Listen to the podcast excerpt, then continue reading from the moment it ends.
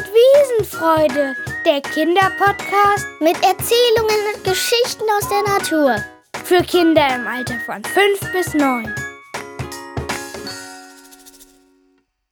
Ihr hört jetzt die Geschichte Eine gefährliche Rettung von Annie aus der sechsten Klasse.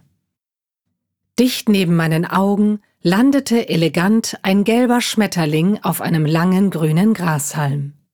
Es roch nach Gras und Blumen. In der Ferne hörte ich leise das Geräusch einer Mähmaschine. Zu Hause verbringe ich auch gerne meine Freizeit in der Natur. Hier, in Norwegen, wo ich häufig mit meinen Eltern meine Ferien verbringe, ist es wunderschön, im Gras zu liegen und nicht an die Schule zu denken. Ich bin glücklich und denke auch an den norwegischen Jungen, der mich auf der Fähre bei der Hinfahrt angesprochen hatte. Sein Lächeln und seine Augen waren einfach toll. Unser kleines Ferienhaus lag an dem Nerøy-Fjord, der zum Weltnaturerbe gehört.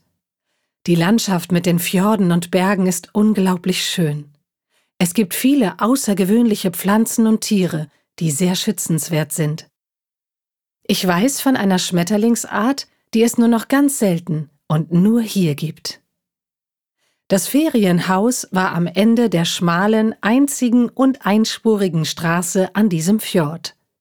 Nur durch einige Haltebuchten klappte es, dass zwei entgegenkommende Autos aneinander vorbeikommen konnten. Es war unglaublich, aber als wir hier ankamen, versperrte uns ein ungleiches Paar den Weg. Ein kleines braunes Pony mit einem blonden Schopf und ein großer, zotteliger Ochse standen mitten auf der Straße. Der Ochse hatte große Hörner, und seine Augen konnte man wegen des langen Fells am Kopf nicht sehen. Für mich war es sofort klar, ich taufte sie Kleinpony und Zottelhörnchen. Die beiden liebten die steilen Wiesenabhänge, die bis zum Fjord hinunterreichten. Sie hatten sich an die wenigen Zelte der Urlauber unten am Fjordufer gewöhnt. Beide waren freundliche, lebendige Rasenmäher, die jeder in sein Herz geschlossen hatte. Unser Vermieter, der gleich in der Nähe wohnte, sagte uns, dass sie schon ewig unzertrennlich sind. Er zeigte uns seinen Hof mit Kühen und mit großen Wiesenflächen, die an steilen Abhängen lagen. Dort trocknete er auch sein Gras, um Heu für die Kühe zu haben, die ihm viel Milch geben. Die Leute hier leben von ihren Höfen mit Tieren und den großen Wiesen. Außerdem vom Tourismus und von den Feldern, auf denen Kartoffeln, Äpfel und Erdbeeren angebaut werden. Gleich neben den Wiesen lag unser Anleger für das gemietete Motorboot. Wir sahen häufig, wie unser Vermieter mit seiner Mähmaschine schief auf den Abhängen hin und her fuhr. Es sah aus, als würde er gleich damit umkippen.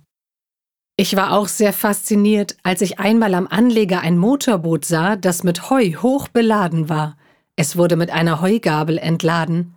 Das Heu stammte von gemähten Wiesen in der Umgebung, zu denen keine Straße führte. So blieb nur der Weg über den Fjord, um es hierher zu transportieren. Eines Tages wachte ich in aller Frühe schweißgebadet in meinem Bett auf. Ich träumte, dass auf den Feldern und Wiesen etwas Furchtbares passiert war.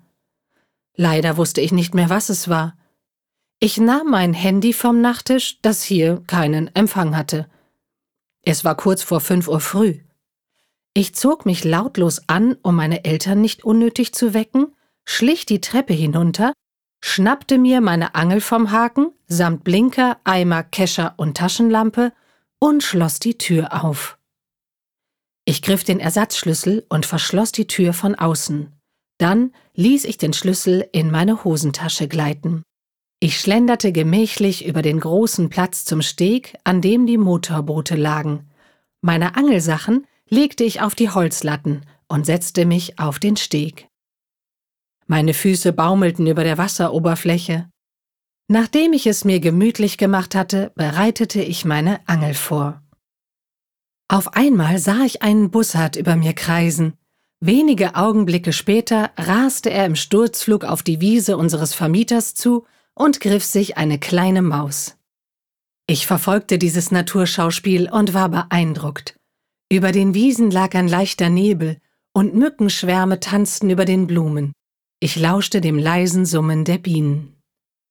Plötzlich sah ich eine dunkle Gestalt, die auf die Scheune zuging. Ich erkannte unseren Vermieter, der seinen Arm hob und mir zuwinkte.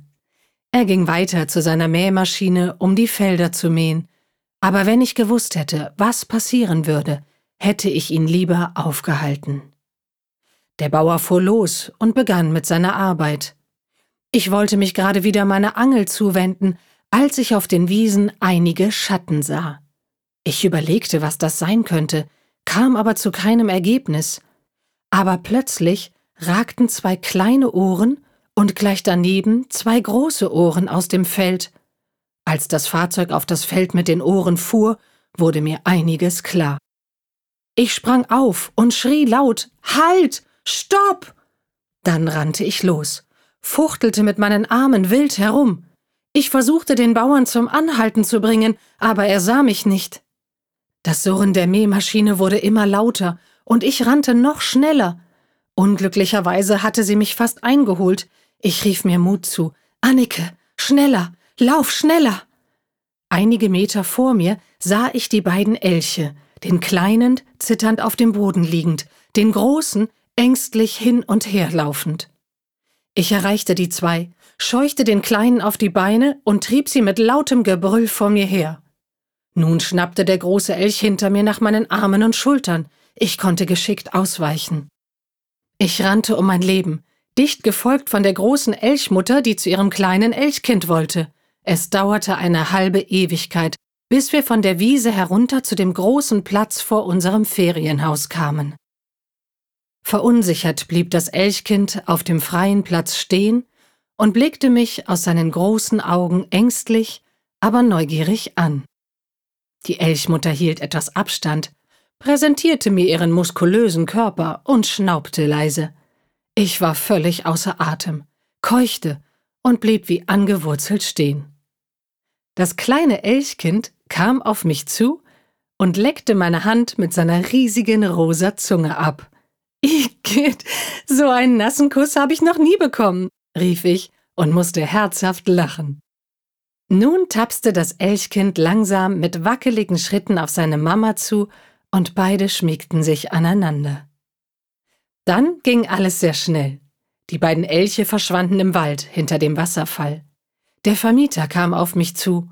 Er hatte sich Sorgen gemacht, da meine Angel am Bootssteg lag. Außerdem standen meine Eltern am Fenster, winkten mich herein und wunderten sich, warum ich schon so früh draußen war. Beim Frühstück erzählte ich von meinen Erlebnissen. Meine Eltern riefen mir noch zu Viel Spaß, Elchretterin, bevor ich mich nach dem ganzen Trubel auf den Weg zu Zottelhörnchen und Kleinpony machte.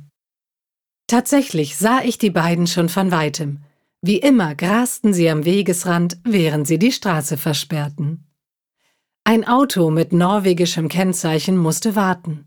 Ein Junge in meinem Alter stieg aus der Beifahrertür aus, er zupfte Grasbüschel und Wildblumen vom Wegesrand aus, um das ungleiche Paar zu füttern. Ich traute meinen Augen nicht und mir wurde ganz schwindlig. Ich erkannte den Jungen mit den strahlend blauen Augen wieder, der mich in der Jugenddisco auf der Fähre so nett angesprochen hatte.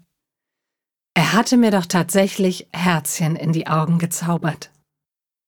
Jetzt sah er zu mir herüber, schien mich auch erkannt zu haben und kam langsam die schmale Straße an den Wiesen entlang auf mich zu. Freut euch schon heute auf die nächste Folge von Waldzauber und Wiesenfreude. Abonniert einfach diesen Podcast, dann seht ihr, wenn eine neue Geschichte für euch online ist. Mehr Informationen zum Schreibwettbewerb des Landesjagdverbandes Schleswig-Holstein könnt ihr, eure Eltern oder Lehrer auf der Homepage www.mitpapier und Bleistift.de finden. Dieser Podcast wird unterstützt vom Deutschen Jagdverband e.V. Bis zum nächsten Mal. Wir freuen uns auf euch. Ende.